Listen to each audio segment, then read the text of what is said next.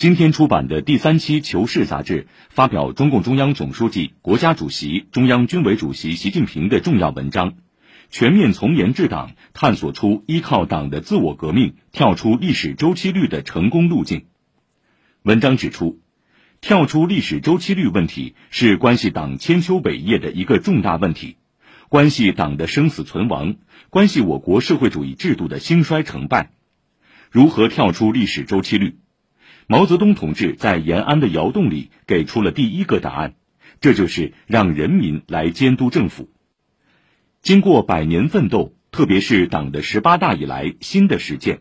党又给出了第二个答案，这就是自我革命。全面从严治党是新时代党的自我革命的伟大实践，要坚持以党的政治建设为统领，坚持把思想建设作为党的基础性建设。